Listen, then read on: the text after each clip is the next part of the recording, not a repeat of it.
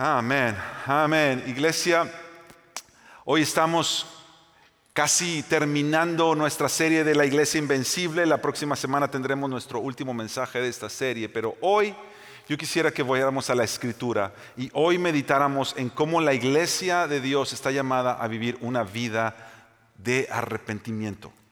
Una vida de arrepentimiento. Me bendijo mucho el tiempo de alabanza con, con el equipo de alabanza y con los muchachos. Y una cosa que me llamó la atención es cuánto gozo había en medio de la alabanza. Pero a la misma vez cuánto énfasis se usó en arrepentimiento. Y tú puedes decir, bueno, yo, yo pensaría que si vamos a hablar de arrepentimiento tuviera que ser un servicio más solemne para meditar más y, y reconocer dónde está nuestro corazón. Bueno, déjame recordarte para comenzar que la palabra de Dios hace una distinción entre el arrepentimiento que viene, la tristeza que produce arrepentimiento de Dios y la tristeza que no viene de Dios simplemente es la culpabilidad, donde tú te sientes mal por no haber hecho lo que tú debías de haber hecho. La palabra de Dios nos enseña que cuando hay una tristeza en ti por no haber honrado a Dios, Dios mismo es el que está produciendo en ti esa tristeza al llamarte a Él en arrepentimiento esa tristeza al final siempre va a producir fruto de gozo, fruto de justicia. Hebreos dice, dice, la palabra de Dios en Hebreos que cuando Dios nos permite pasar por disciplinas, precisamente para que nosotros reconozcamos dónde estamos, lo que hemos hecho bien, lo que hemos hecho mal, dice que esa disciplina a nadie le gusta al momento que la está pasando, pero al final esa disciplina produce gozo y produce fruto de justicia. Así que yo quiero que tú mantengas estas dos verdades en tus manos. El gozo de saber que somos amados y aceptados en Él y a la misma vez el llamado que Dios nos hace para vivir una vida de arrepentimiento, donde nosotros estamos constantemente evaluando nuestro corazón y nuestras acciones a la luz de la palabra del Señor. Antes de comenzar, mira, hoy vamos a, hacer el, servicio o la predicación de la palabra de una manera muy peculiar. Número, por diferentes razones. Eh, la primera razón es porque tengo tres porciones largas de la escritura que quisiera traerte y que quisiera que tú las leyeras y no te la perdieras. Porque estas tres porciones nos van a iluminar y nos van a dar un entendimiento más, más claro y un entendimiento bíblico de lo que es el arrepentimiento según Dios. La segunda razón por la cual eh, lo vamos a hacer un poco distinto hoy es porque esta mañana nuestra computadora tuvo algún, algún desperfecto y todo lo que se había ah, metido ya con las letras de las canciones y las letras de la predicación se borró. Entonces no tenemos ninguna letra de las escrituras, no la vamos a tener en la pantalla. Y yo dije, bueno, igual hasta qué bueno, porque yo hace mucho que uno como que no agarra la Biblia. Yo ya estoy tan acostumbrado a leer la Biblia desde mi iPad. Entonces, si tú traes Biblia, saca tu Biblia, ábrela por favor en el Salmo 51 Igual, si, tú traes tu, si no trajiste tu Biblia porque la traes en tu teléfono y tu iPad, no te preocupes, no te sientes mal, pero saca tu iPad o saca tu teléfono y ábrelo en el Salmo 51, porque no vamos a tener ninguna letra en las pantallas hoy. Así que a todos nos toca hoy irnos. hoy nos vamos a ir análogo, nos vamos a ir a hojas en vez de, vez de digital, a los que los tenemos. Ah, y es un buen recordatorio y una buena disciplina que a veces perdemos, yo confieso lo he hecho me acostumbro mucho a, mi pantalla. Vamos entonces a ver tres pasajes largos. Y antes de leer el pasaje, quiero darles tiempo para que lo busquen, lo tengan ahí. Ahorita lo vamos a leer en un momento. Pero en esos tres pasajes, imagínate que es como si van a ser las tres escenas, como si fuera una película, y vamos a estar en tres escenas diferentes. Y cada una de estas escenas nos va a dar más luz en cuanto al arrepentimiento que Dios busca de nosotros. La primera escena va a ser una oración de arrepentimiento, que es lo que vamos a leer en el Salmo 51, y luego vamos a ver una conversación para el arrepentimiento, y luego vamos a ver una visita que trae arrepentimiento. Y esos van a ser como nuestros tres puntos o tres escenas en nuestro mensaje hoy. Antes de leer una vez más, quiero mencionarte esto como introducción.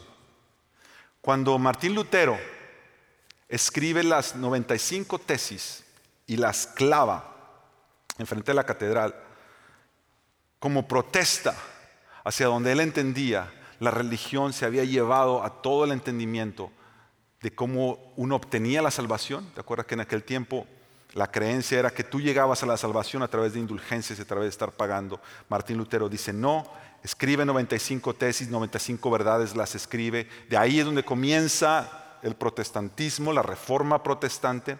Bueno, la primera de esas tesis dice literalmente esto en español.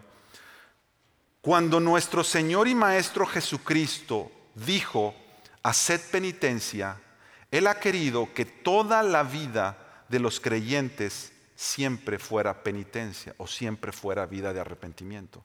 Lo que Él está diciendo es esto. Cuando Jesús, nuestro Señor y Salvador, nos llama a vivir en arrepentimiento, la primera verdad que Martín Lutero escribe es, Él nos ha llamado a que toda nuestra vida sea una vida de arrepentimiento. Ahora, ah, esto no significa que la vida del cristiano entonces va a ser una constante, bueno, pues ni modo, tengo que hacer lo que me toca hacer, pobre de mí, y toda la vida del cristiano es una vida amarga, llevando esta penitencia o esta, este entendimiento del arrepentimiento sobre sus hombros. El pastor Tim Keller le explica esto y lo dice de esta manera. Él dice que hay dos maneras de entender el arrepentimiento, la manera religiosa y entendiéndolo a través del Evangelio. Y él va a decir que la religión, en la religión, el propósito del arrepentimiento es básicamente mantener a Dios feliz, para que Él continúe bendiciéndote y respondiendo a tus oraciones. Esto significa que el arrepentimiento religioso siempre está basado en una postura egoísta, porque al final tú quieres que sea para ti, Tú te arrepientes para que Dios no se enoje, para que te dé lo que al final tú quieres que te dé. Siempre es una postura egoísta, es una postura de autojusticia. Tú siempre eres el que estás bien y los demás están mal. Por eso en muchos movimientos religiosos, cuando el Evangelio no es el centro, siempre se sienten lo que nosotros hacemos nos hace mejores que todos los demás. Autojusticia. Y al final esto termina dándole un sabor amargo a toda la vida. Pero Tim Keller dice, el pastor Keller dice, pero en el Evangelio el propósito del arrepentimiento es conectarte repetidamente, vez tras vez, con el gozo de saber que tú has sido unido a Cristo. El arrepentimiento de Dios es regresar al gozo inicial de saber que ahora Cristo vive en mí, yo estoy en Él, mi vida está segura, Él me ha perdonado, ahora soy suyo, ahora soy suya. Y Tim Keller dice,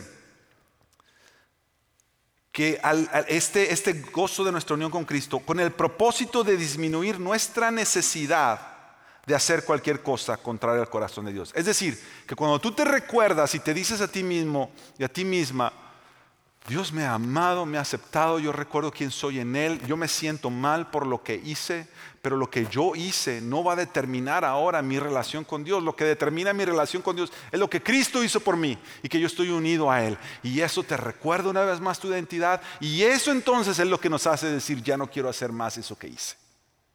Porque el cambio siempre va a estar ahí, pero el cambio ya no viene de una imposición de la religión. El cambio viene ahora por una gozosa respuesta a la transformación que hizo el Señor en nosotros. Ese es el arrepentimiento del Señor. Bien, entonces ahora con la ayuda del pastor Keller, que nos ha dejado esta buena introducción, te voy a pedir que te pongas de pie porque quiero leer el Salmo 51 contigo. Y nosotros en Iglesia del Pueblo acostumbramos a ir al texto y leerlo de pie como reverencia a la palabra del Señor. Isaías 50, eh, perdón, Salmo 51 dice de la siguiente manera, ah, estoy leyendo de la Nueva Biblia Latinoamericana. Ah, sí, Nueva Biblia de las Américas, perdón, Nueva Biblia de las Américas. Para el director del coro, Salmo de David, cuando después que se llegó a Betsabé, el profeta Natán lo visitó. Ten piedad de mí, oh Dios, conforme a tu misericordia, conforme a lo inmenso de tu compasión, borra mis transgresiones. Lávame por completo de mi maldad y límpiame de mi pecado, porque yo reconozco mis transgresiones y mi pecado está siempre delante de mí. Contra ti, contra ti solo he pecado y he hecho lo malo delante de tus ojos de manera que eres justo cuando hablas y sin reproche cuando juzgas. Yo nací en iniquidad y en pecado me concibió mi madre. Tú deseas la verdad en lo más íntimo y en lo secreto me harás conocer sabiduría.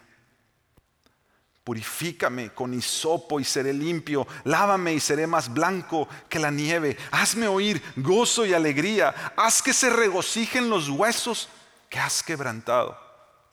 Esconde tu rostro de mis pecados y borra todas mis iniquidades.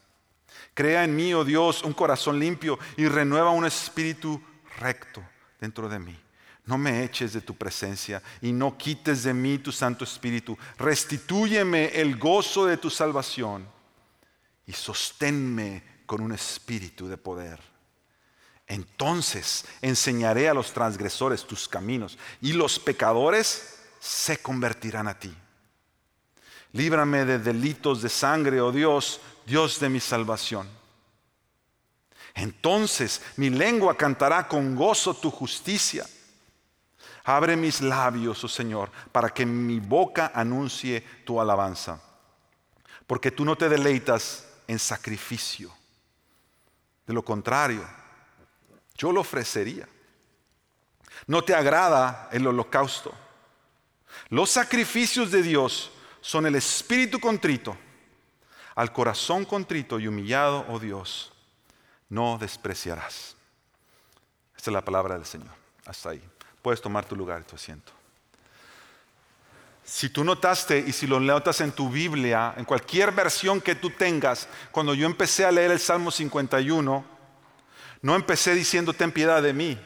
Yo empecé leyendo las frases de arriba para el director del coro Salmo de David cuando después que se llegó a Betsabé el profeta Natán lo visitó. ¿Sabes por qué lo leí? Porque aunque es verdad que los títulos que muchas veces que tenemos en nuestros capítulos, los títulos no son parte de la escritura. Por eso diferentes versiones ponen diferentes títulos. Este, por ejemplo, dice oración de un pecador arrepentido. Pero eso no venía en los escritos originales. Eso se le puso después para nosotros saber qué tipo de capítulo estamos leyendo. Pero lo que acabo de leer sí, esa como pequeña introducción, esa como instrucción. Recuerda que los salmos son canciones. Y muchas veces al, comienzo de las canciones, así como cuando tú tienes, los músicos tienen partituras y al comienzo de las partituras siempre viene la medida con la que se va a, a tocar o el tiempo con el que se va a tocar cierta pieza. Es como que aquí el Espíritu Santo, imagínate, ha inspirado a David a que él escriba la razón por la cual él está escribiendo esta canción y esta oración de arrepentimiento delante de Dios. Porque si tú sabes la historia, tú te recuerdas que cuando David escribe esto, es porque él siendo ya el rey establecido sobre el pueblo de Dios, él ha hecho ya muchas batallas y ha conquistado grandes hazañas por el poder y la victoria del Señor. Dice la escritura y nos narra la escritura que en el tiempo de la guerra David estaba en su palacio, estaban todos en guerra. Ahora no era costumbre que los reyes se quedaran en el palacio cuando estaba en la guerra, el rey tenía que estar con su ejército. La Biblia no nos dice por qué se queda David en su palacio, pero él se queda en su palacio. Y la historia nos cuenta que cuando él está en su palacio, él de pronto ve a una mujer bañarse en una propiedad cercana donde él estaba. Recordemos él tenía un, palacio grande, seguramente su, su, perspectiva y su vista de otras pequeñas casas alrededor era la que nadie las tenía porque él estaba en su palacio. Y él ve a esta mujer, la Biblia nos dice que él la codicia, la manda a traer, tiene relaciones con ella. La Biblia nunca nos dice qué tipo de relaciones, si si él la sedujo o si él impuso su autoridad y poder como rey sobre la vida de esta mujer. No nos dice. Ah, muy probablemente pudo haber sido así. Porque aunque este era el nombre de Dios, el rey de Dios, el ungido de Dios, cuando tú le vas dando rienda al corazón para que el corazón haga un poquito de pecado y haga otro poquito y haga otro poquito, cuando menos te das cuenta ya estás metido adentro. Entonces no creo que sea muy descabellado pensar que posiblemente David pudo haber tomado a Betsabé por la fuerza. Ahora, si tú has leído la historia de David, cuando sucede esto, la mujer queda embarazada. Y cuando viene a decirle a David que ella está embarazada, el esposo de esta mujer era parte del ejército. Y entonces él, David planea y él dice, vamos a traerlo. Eh, y le habla con su capitán y le dice, mira, mándame a, a Urias eh, y, que se quede en su casa hoy porque tiene que descansar. Ah, no sé qué se habrá inventado. y entonces este hombre viene y él está su lealtad por su ejército. Él decía, pero rey, ¿cómo me mandas a mí a descansar cuando mis hermanos están peleando? No es justo. El hombre se queda ahí a las puertas del palacio, nunca llega con su esposa, nunca está con su esposa. David entonces está tratando de maquinar cómo va a arreglar este problema que él tiene. Y, lo que dice es, va con su capitán y le dice, mira, eh, fulanito, sí, cuando esté más dura la batalla, ponlo en el mero adelante y cuando esté más dura la batalla, como que todos se hacen para atrás. Y eso hace. Entonces David ahora no solamente es culpable de adulterio, y la Biblia no especifica, pero a lo mejor yo pudiera pensar, a lo mejor ya no es culpable de violación, si es que él llegó a forzarla. Pero ahora David es culpable de asesinato y de homicidio. Y en un momento más vamos a ver cómo es que David llega a entender que ha hecho esto antes de que él escriba esta oración. Vamos a ver qué es lo que sucede para que él llegue a escribir esta oración. Porque cómo es que alguien que se ha metido tanto en este, en este pecado y en esta falta, cómo es que alguien llega a escribir lo que está escribiendo aquí David. ¿Qué sucede entre su falta y esta oración? Y vamos a ir en un momento para allá, esa va a ser nuestra segunda escena. Pero lo que yo quisiera ahorita resaltar es que en este, este salmo, que es considerado por muchos el, salmo por excelencia de, los salmos penitentes, que se le llama así, los salmos que están buscando el Señor arrepentimiento, este se, considera el número uno. Que hay tanto que David escribe ahí, que, su, que, su, que la convicción de su pecado es tan profunda que él escribe en estas letras describe lo que él está viviendo y está pasando y se está encomendando completamente al Señor. Yo quisiera que viéramos cinco cosas que nos deja ver este salmo. Cuando uno de verdad quiere vivir con una, ah, un, sentir de arrepentimiento, una postura de arrepentimiento en tu vida. Lo vemos aquí en el, en el, en el salmo. Mira el versículo 1, luego, luego.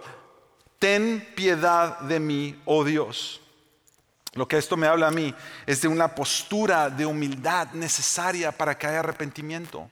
Nunca nadie que viene a pedir perdón puede venir a pedir perdón con arrogancia, ¿cierto? Porque si pide perdón con arrogancia, entonces en realidad está pidiendo perdón. Para pedir perdón, el requisito número uno es que venga con qué? Con una actitud de humildad. Porque tú entiendes que has fallado ante la persona a la que has fallado. Entonces, mira, cuando alguien viene y dice, bueno, este, no, pues perdóname por esto y esto y esto, y, es la actitud así como que, me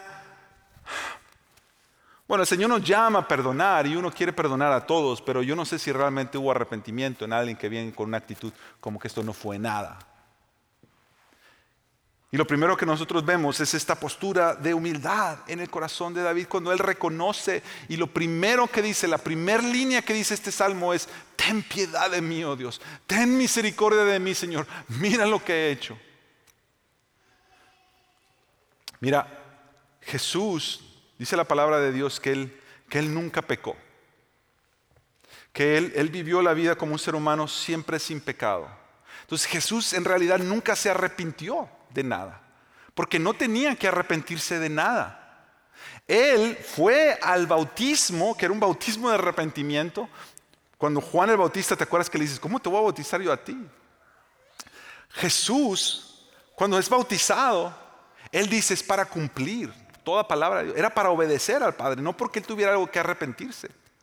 Jesús nunca se arrepintió de nada, pero la postura inicial que a nosotros que pecamos sí nos lleva al arrepentimiento, esta postura de humildad, fue la que estuvo siempre presente en Jesús. Esa postura de humildad, de dependencia delante del Padre, de vivir para Él, confiado en Él, dependiendo de Él, siempre estuvo en Jesús. Esa dependencia de humildad. que es a lo que nos lleva la palabra de Dios, el Espíritu de Dios, cuando nos hace entender que nosotros fallamos. Uno se para en esa postura de humildad y dice, Dios mío, yo fallé, lo reconozco, ten piedad de mí. Lo segundo que veo y que quisiera hacerte notar es en el versículo 3, mira lo que dice ahí, porque yo reconozco mis transgresiones. La segunda ah, característica que yo veo en un arrepentimiento bíblico es el reconocimiento de la falta. Yo reconozco mis transgresiones. Si tú no puedes reconocer qué es lo que hiciste mal, yo no sé si tu arrepentimiento es correcto o es propicio. Porque si tú no entiendes qué hiciste, ¿cómo te arrepientes de algo que no sabes que te estás arrepintiendo? Y es por eso que uno cuando se arrepiente delante de Dios o delante de los demás, mira, esto también se aplica a cuando nosotros estamos haciéndole faltas a alguien en nuestra familia, en nuestras amistades, en nuestro trabajo. Si tú vas a pedirle perdón a alguien, tú quieres entender cuál es la razón de la que le estás pidiendo perdón. No es nada más, bueno, si en algo te he ofendido, perdóname. Eso lo usamos a veces mucho, pero no dice nada si en algo te he ofendido. Tú quieres preguntarte, ¿te he ofendido en algo? O preguntarle a la otra persona, ¿te he ofendido en esto? ¿Te hice sentir? Tú quieres reconocer de dónde viene esta ofensa que se ha creado, esta separación que se ha creado. David decía, yo reconozco mis transgresiones. Mi pecado está siempre delante de mí. Dice, esto es una realidad en mi vida. Yo reconozco, sé lo que hice. Cuando está escribiendo el Salmo, él ha reconocido. Otro distintivo que quiero que veamos aquí, mira, el verso 4 contra ti, contra ti solo he pecado. Esto es, eso es, contra ti Señor, yo he pecado. Yo he hecho lo malo delante de tus ojos. Ahora, eso habla de la magnitud de la ofensa que David había hecho. Ahora, David había pecado contra Betsabé, ¿cierto? David había pecado contra Urias. Había, pecado contra todo el pueblo, porque al él ser el rey, él tenía una responsabilidad de vivir de cierta manera. Cuando él peca, peca contra todos ellos. Él les está fallando, él les está faltando, él les está ofendiendo a todos. Comenzando por este matrimonio en el que él se metió, esa es su, falta. Pero aún mira, por encima de eso, David reconoce que la magnitud de la ofensa tiene dos lados. Uno, ¿qué tan grande es lo que tú ofendiste? ¿Cuál fue la naturaleza de tu ofensa? Es decir, no es lo mismo si yo estoy caminando, paso detrás de ti y no te veo y, me choco contigo y yo te digo, ay, perdóname. Ah, quizá te lastimé al chocar sin querer darme cuenta, a cuando quizá estamos discutiendo y, yo estoy molesto contigo y te doy una bofetada. No es la misma ofensa. Y como no es la misma ofensa, el pedir perdón no puede ser el mismo. ¿Sabes que nosotros a veces pedimos perdón como si nosotros simplemente hubiéramos chocado con la gente? Como que, ay, ay, perdón, perdón, perdón. Ese tipo de perdón, como que lo traemos a todo. Si, si, si te enojaste con tu esposo, si te enojaste con tu esposa, con tus hijos, tus amistades, en el trabajo, si fallaste alguna de tus, de tus ah, compromisos.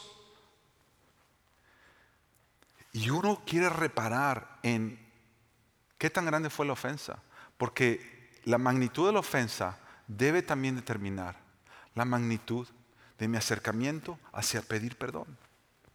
Y debe determinar qué tanta convicción yo estoy sintiendo acerca de que yo te fallé. Ese es un lado, es qué tan, qué tan grande fue la ofensa, es qué es lo que hiciste.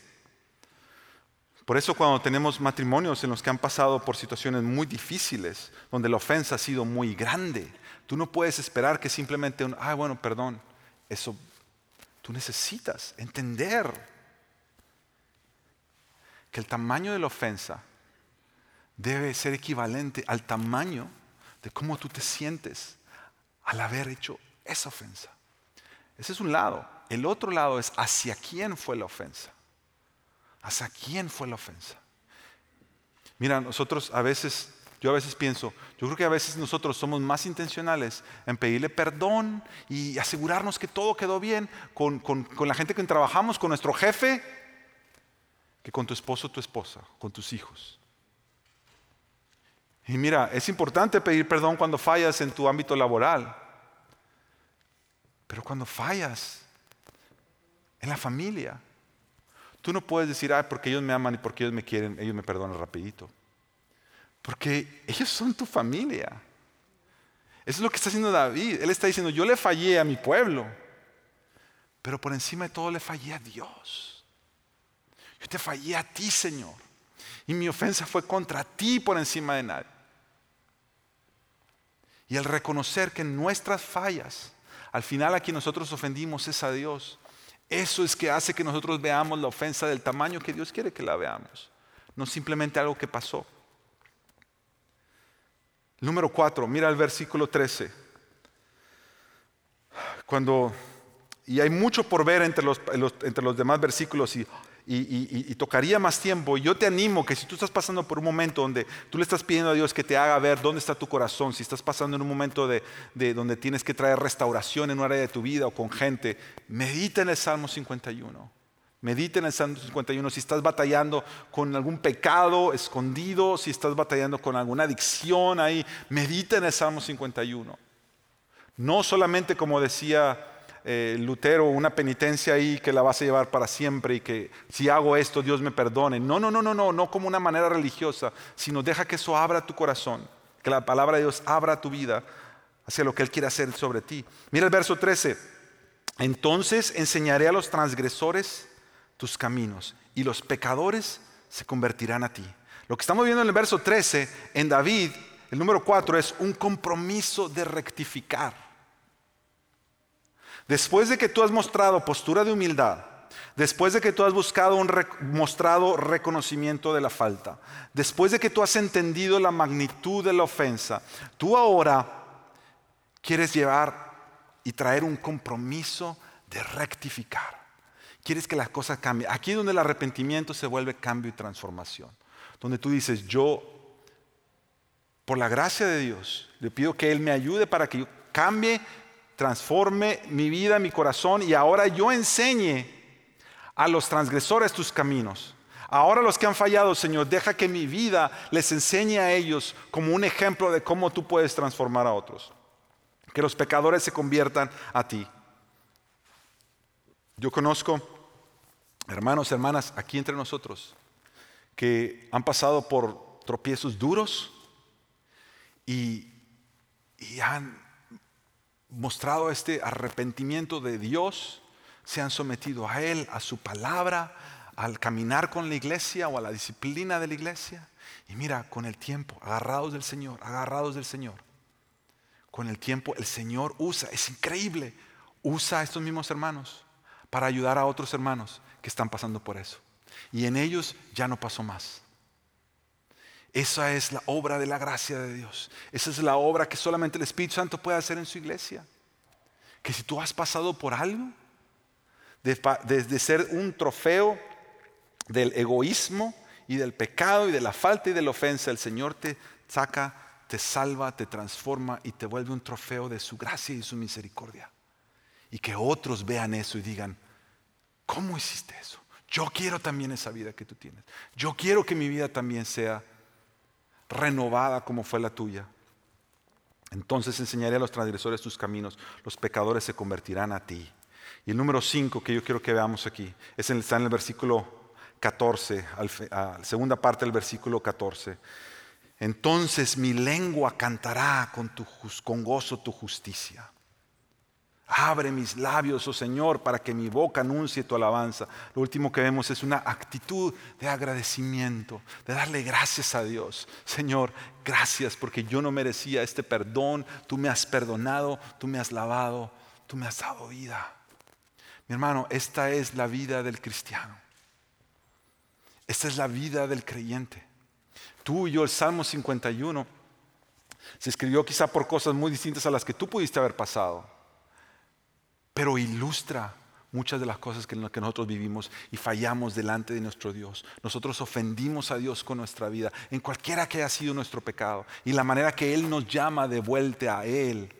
vemos todo esto siendo real en nuestra vida. Por eso Dios quiere, cuando tú entiendes ese amor y cuando tú entiendes que cómo es que ese perdón fue llevado, llegó a ti a través de Jesucristo, que tú quieres ahora mostrar a otros, que otros sepan los caminos de Dios y tú por eso quieres proclamar con tu lengua las alabanzas a Dios y decir, Dios me ha salvado, Dios me ha sanado. Mira, esta oración David la hizo la escribió y ahora nosotros la leemos y impacta nuestras vidas. Pero yo quiero llevarte a tú, ¿qué sucede entre él haber hecho su pecado y él haber escrito esta oración? Tiene que pasar algo en la película para que David haya llegado a esto. Entonces yo quiero que tienes tu Biblia ahí, mira, ve a Segunda de Samuel. Segunda de Samuel capítulo 12. Segunda de Samuel capítulo 12. En Segunda de Samuel capítulo 12 Dios le va a traer a alguien a la vida de David. Y este es un profeta llamado Natán. Si tú ya lo tienes ahí, segunda de Samuel, Antiguo Testamento, segunda de Samuel, capítulo 12. La palabra del Señor dice, mira, versículo 1, entonces el Señor envió a Natán a David. Y Natán vino a él. Esto es lo primero que me llama la atención. Dios usó a un amigo para que viniera a hablarle a otro amigo lo que Dios quería que este amigo escuchara. Me impacta que en este capítulo no es que Dios se le apareció a David en un sueño y le dijo, sino que Dios usó la vida de alguien más. Este profeta Natán, que ni vemos tanto en la Biblia, no sale en otros lugares, no escribió ningún libro. No es como Jeremías que tiene todo un libro. No es como Isaías que tiene un libro que escribió este profeta. Natán no sabemos qué escribió. Pero Dios habla a Natán y Dios le dice a Natán, ve y busca a David. Y lo primero que me llama la atención en esta historia es que Dios usa la amistad de alguien. Vamos a leerla y después hacemos énfasis en eso. Entonces el Señor envió a Natán a David y Natán vino a él y le dijo, había dos hombres en una ciudad, el uno rico y el otro pobre. El rico tenía muchas ovejas y vacas, pero el pobre no tenía más que una corderita que él había comprado y criado, la cual había crecido junto con él y con sus hijos. Comía de su pan, bebía de su copa y dormía en su seno. Y era como una hija para él, la corderita. Vino un viajero a visitar al hombre rico, y éste no quiso tomar de sus ovejas ni de sus vacas para preparar comida para el caminante que había venido a él, sino que tomó la corderita de aquel hombre pobre y la preparó para el hombre que había venido a visitarlo. Verso 5. Y se encendió la ira de David en gran manera contra aquel hombre y dijo a Natán, Vive el Señor que ciertamente el hombre que hizo esto merece morir y debe pagar cuatro veces por la cordera, porque hizo esto y no tuvo compasión. Verso 7. Entonces Natán dijo a David, tú eres aquel hombre. Así dice el Señor Dios de Israel yo te ungí rey sobre Israel y te libré de la mano de Saúl. Yo también entregué a tu cuidado la casa de tu Señor y las mujeres de tu Señor y te di la casa de Israel y de Judá. Y si eso hubiera sido poco, te hubiera añadido muchas cosas como estas. ¿Por qué has despreciado la palabra del Señor haciendo lo malo ante sus ojos? Has matado a espada a Urias el esposo de esta mujer, elitita, has tomado su mujer para que sea mujer tuya y a él lo has matado con la espada de los amonitas, de los enemigos. Ahora pues, la espada nunca se apartará de tu casa porque me has despreciado y has tomado la mujer de Urias elitita para que sea tu mujer. Así dice el Señor, por eso de tu misma casa levantaré el mal contra ti y aún tomaré tus mujeres delante de tus ojos y las daré a tus compañeros, y éste se acostará con tus mujeres a plena luz del día. En verdad tú lo hiciste en secreto, pero yo haré esto delante de todo Israel y a plena luz del sol. Entonces David dijo a Natán, he pecado contra el Señor.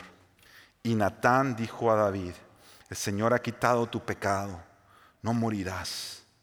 Sin embargo, por cuanto con este hecho has dado ocasión de blasfemar a los enemigos del Señor, ciertamente morirá el niño que te ha nacido. Y Natán regresó a su casa. Mira esta conversación de arrepentimiento. Mira cómo Dios usa la vida de este hombre para venir. ¿Tú te, notaste cuando, cuando la Biblia dice, y Natán le dijo a David?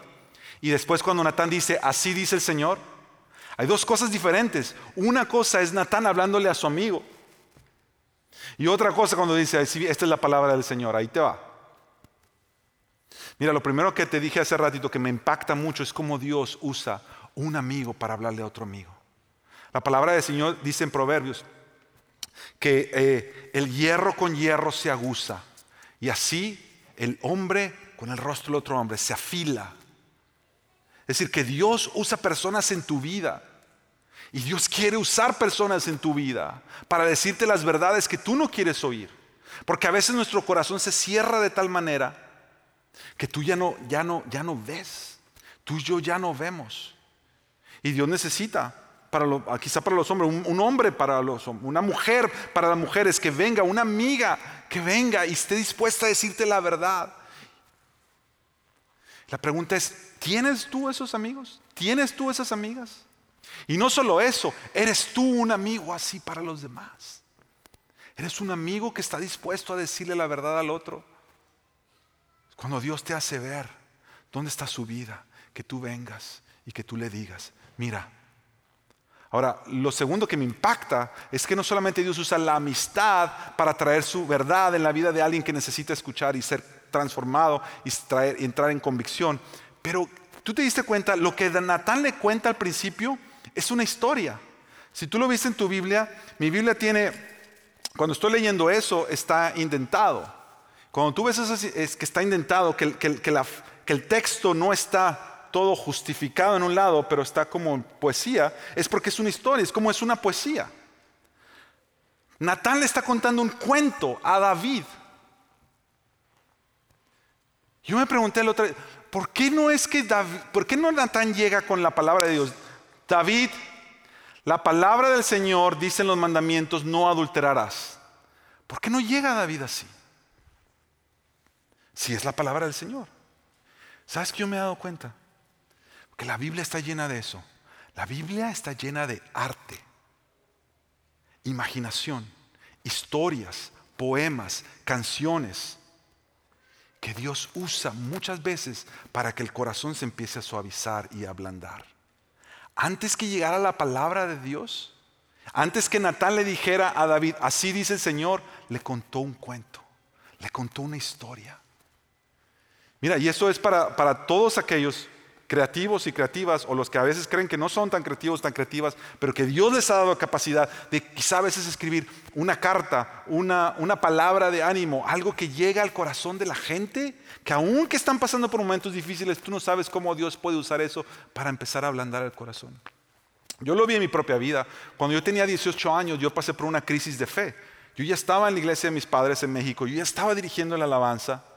Pero el enemigo empezó a usar ciertas ideas que empezaron a meterse a mi mente y yo empecé a cuestionar mucho de lo que yo hacía, de quién yo era. Pasé por una crisis de identidad, que hasta le, dije a mi papá, que era el pastor de la iglesia, que yo quería dejar de dirigir la alabanza por un tiempo porque yo no me sentía bien delante de Dios. Que yo estaba cuestionando todas estas cosas y decía, ¿será real esto? ¿Será real aquello? Y me acuerdo que mis padres, aunque me preguntaban qué tenía, no, no, no me decían más, simplemente oraban por mí, oraban por mí, oraban por mí. Yo me acuerdo que una noche yo llegué de, la iglesia, porque tenía que ir a la iglesia, si mi papá el pastor tenía que ir a la iglesia, aunque, aunque ya, no estaba, ya no estaba conectado como estaba conectado antes, mi corazón se estaba enfriando mucho. Y yo me acuerdo que llegué a mi casa y puse un, un, un cassette y salió una canción. Y yo empecé a escuchar esa canción. Y esa canción como que me habló al corazón. Y cuando empiezo a, a pensar en todo lo que yo estaba haciendo, en mis actitudes, empieza a conmoverme. Después yo me, rindo delante del Señor. Me acuerdo que me arrodillé y cuando me arrodillé me, vinieron versículos y me vieron palabra del Señor a mi mente. Y me entró una convicción tal de decir, yo, yo, Dios me ha llamado a seguirlo a Él, porque yo decía que yo ya no sentía a Dios. Y ahí es cuando el Señor me mostró por su palabra que el caminar con Dios no es en base a, sentir o sentimientos o experiencias, pero es un caminar de fe. El justo por la fe vivirá. Es un llamado a vivir por fe. Y mira, mira, yo estaba leyendo esto y yo me recordaba ese momento. Dios usó una canción no para transformarme, Dios usó una canción para que mi corazón se ablandara. Y después que mi corazón se ablandó, vino su palabra y me recordó su palabra. Porque lo próximo que hace Natán, después de contarle esa historia, y después de que él como amigo le dice, este eres tú, este eres tú mi hermano. Después de eso le dice, esta es la palabra del Señor para ti. Y le da la palabra de Dios. La palabra dice que es Hebreos dice que la palabra de Dios es como una espada de dos filos que penetra hasta lo más profundo de nuestro ser y discierne los pensamientos, discierne las intenciones del corazón.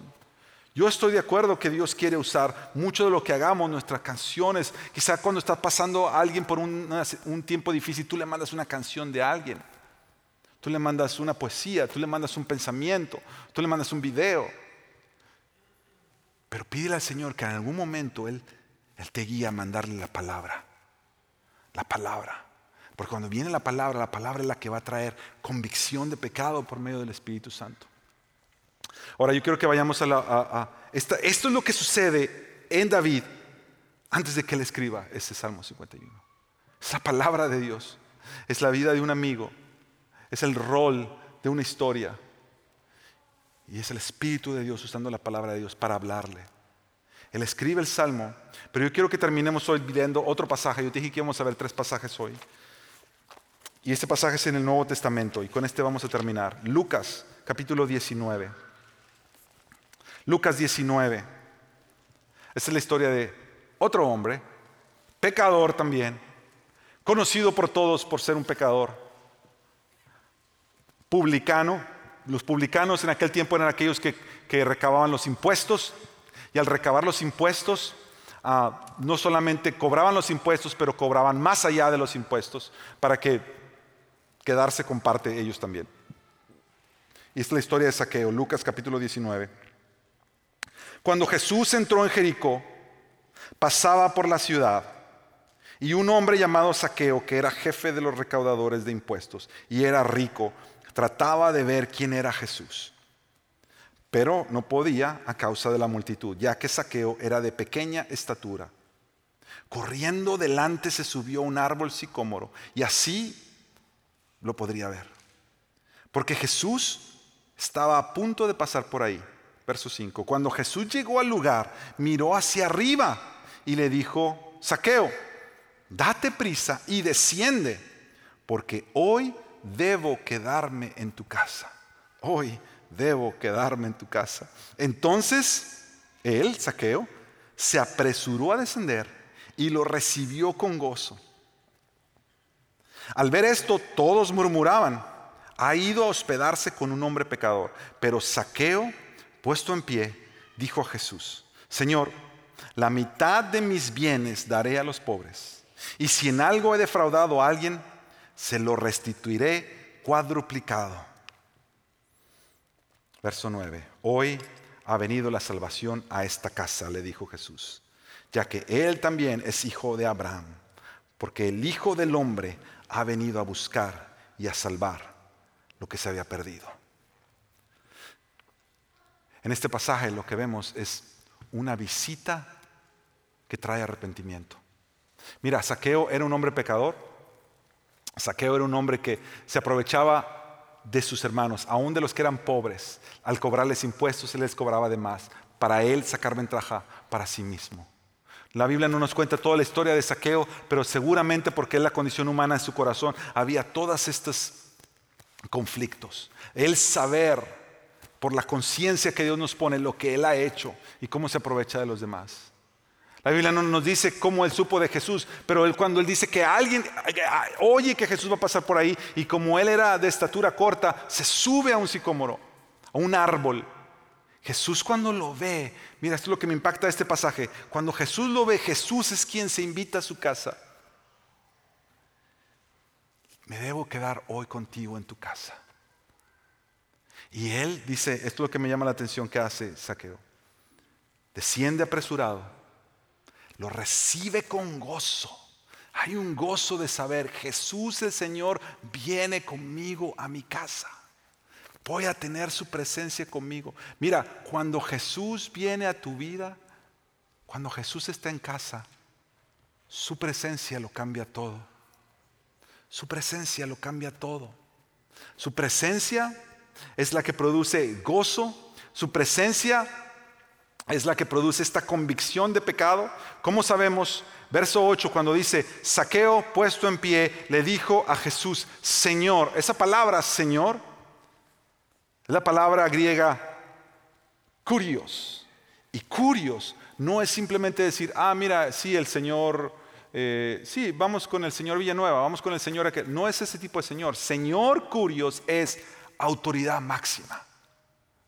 Cuando Saqueo se para frente a Jesús y le dice, Señor, Él está reconociendo la presencia de quien está.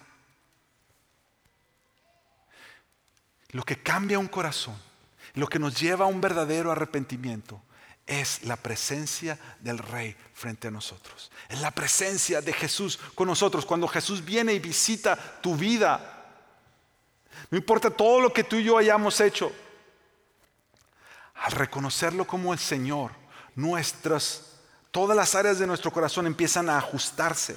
Porque al final eso es el arrepentimiento. Tú sabías que estabas mal en una área y tú la realineas a como Dios quiere que la vivas. Y lo puedes hacer religiosamente, como dijimos al principio, o tratar de hacerlo religiosamente, o puedes hacerlo con la presencia de Jesús. Y lo, que vemos que, que Saqueo hace, mira lo que dice ahí, es hay un, hay un, entendimiento de restitución. Restitución es que todo aquello que tú agarraste que no debía haber sido tuyo, tú lo vas a reponer. Y dice al final del versículo 8, yo restituiré cuadruplicado si he, si he defraudado a alguien, lo voy a restituir cuadruplicado. Eso es lo que decía el Antiguo Testamento. Cuando tú defraudabas a alguien, tú tenías que reponerlo cuatro veces más. Y después de que le dice Señor, Él dice, la mitad de mis bienes yo daré a los pobres. Cuando tú y yo tenemos a Jesús enfrente, Él es el que produce un verdadero gozo en nosotros. Él es el que nos lleva a la restitución, a decir, yo no hacía las cosas bien antes, hoy las quiero hacer, porque Jesús está aquí, en mi casa, conmigo, hoy. Él es el Señor de mi vida, de todo lo que soy y te vuelves generoso. Hay una generosidad que dice, yo ahora quiero bendecir a otros de lo que he recibido, como David diciendo, ahora yo voy a enseñar a otros los caminos del Señor, porque Él me ha perdonado, que otros también sean beneficiarios de ese perdón. Cuando Jesús viene a tu casa, cuando Jesús viene a tu vida, hay un gozo. Por eso la palabra dice que el, el arrepentimiento de Dios produce gozo. Aunque al principio pueda ser triste. Mira, yo a veces le digo a la gente, déjame que termino con esto. Hay una diferencia entre la condenación y la convicción. Condenación es lo que el diablo quiere traer a tu vida. Condenación es hacerte sentir culpable de lo que tú hiciste y que tú trates de hacer lo que debas de hacer para que tú quedes bien. Como el pastor Tim Keller decía, eso está basado en el egoísmo, en la religión en que todos vean que tú no eres tan mal como creen que eres. Esa culpabilidad que sientes no viene de Dios, porque cuando es condenación es del maligno. Por eso dice la palabra de Dios en Romanos 8, ya no hay condenación para los que están en Cristo Jesús. Lo que Dios hace, la palabra le llama convicción de pecado. Tú te sientes mal, sí te sientes mal. Y te puedes sentir triste de lo que hiciste, sí. Pero la palabra sabe que te va a llevar al final a Jesús y a sus pies y a decirle, Señor. Y al realinear tu vida a que Él sea Señor, porque cuando tú realineas tu vida a que Él sea Señor, entonces tú empiezas a hacer los ajustes que tú tengas que hacer. Eso es convicción de Dios. Eso es lo que la palabra le llama arrepentimiento de Dios que produce fruto de vida. Déjame termino leyendo estas maneras en las que estos dos pastores, ah, George Whitfield y John Wesley, escribían cartas, pastores metodistas del siglo XVIII. Y, se animaban uno al otro y, ellos tenían esta como autoevaluación. Antes de dormir todos los días se hacían estas preguntas en estas tres áreas. Y quiero terminar leyéndote estas preguntas. Ellos, ellos hacían este como esta evaluación en las áreas de la humildad profunda, del amor intenso y de la valentía sabia. Y las preguntas eran, ¿he menospreciado a alguien? ¿Me he sentido ofendido por una crítica? ¿Me he sentido desairado o ignorado? Y ellos mismos escribían cómo ellos tenían que, de qué se tenían que acordar de la verdad de Dios. Y ellos escribían en estas cartas, acuérdate de la libre gracia de Jesús, hasta que sientas que el desprecio menos a los demás, o sea, que el desprecio de los demás no te, no te impacte, que sepas que tú también eres un pecador, tener menos dolor sobre la crítica, considera la gracia de Dios hasta que experimentes gozo que te haga descansar. Cuando ellos se recordaban del amor intenso que querían cultivar en ellos, ellos escribían, se, preguntaban, ¿he hablado o pensado mal de alguien? ¿Me estoy justificando a mí mismo al menospreciar en mi mente a alguien? ¿He estado impaciente? ¿He estado irritable? ¿He sido egoísta o indiferente hacia la gente? Y se decían, considera la gracia de Dios hasta que muestres calidez y afectos. Dios fue infinitamente paciente y atento contigo por pura gracia. Y terminaban con esas preguntas acerca de ser valientes contra la ansiedad. He evitado gente o trabajos que sé que debo enfrentar. He estado ansioso o preocupado. He sido áspero o impulsivo. Y ellos se recordaban, acuérdate de la libre gracia de Jesús, hasta que no evites las cosas difíciles, hasta que no estés ansioso. Considera la libre gracia de Dios, hasta que experimentes calma, realización de valentía. Cuando Jesús viene a nuestra vida, Él lo cambia todo. Si tú no has puesto a Jesús como Señor, este puede ser el día o este debe ser el día que tú lo hagas. Si tú has fallado en alguna área, a tu familia o a alguien más, este debe ser el momento tú le dices, Señor, perdóname de todos mis pecados. Recíbeme. Tú eres Señor. Déjame orar. Señor, nosotros venimos a ti como aquel, como David que haciendo lo que no debe haber hecho, falló y se alejó de ti. Te pido, Señor, perdón por mis pecados, por nuestros pecados. Gracias, Señor, que tú has provisto siempre gente a nuestro lado. Has provisto maneras de que tu palabra llegue a nosotros y nos recuerde quién tú eres y la restauración que hay en ti. Señor, que nosotros recordamos y recordemos hoy siempre que al tú estar en nuestra casa, al tú venir a nuestro corazón, todo cambia.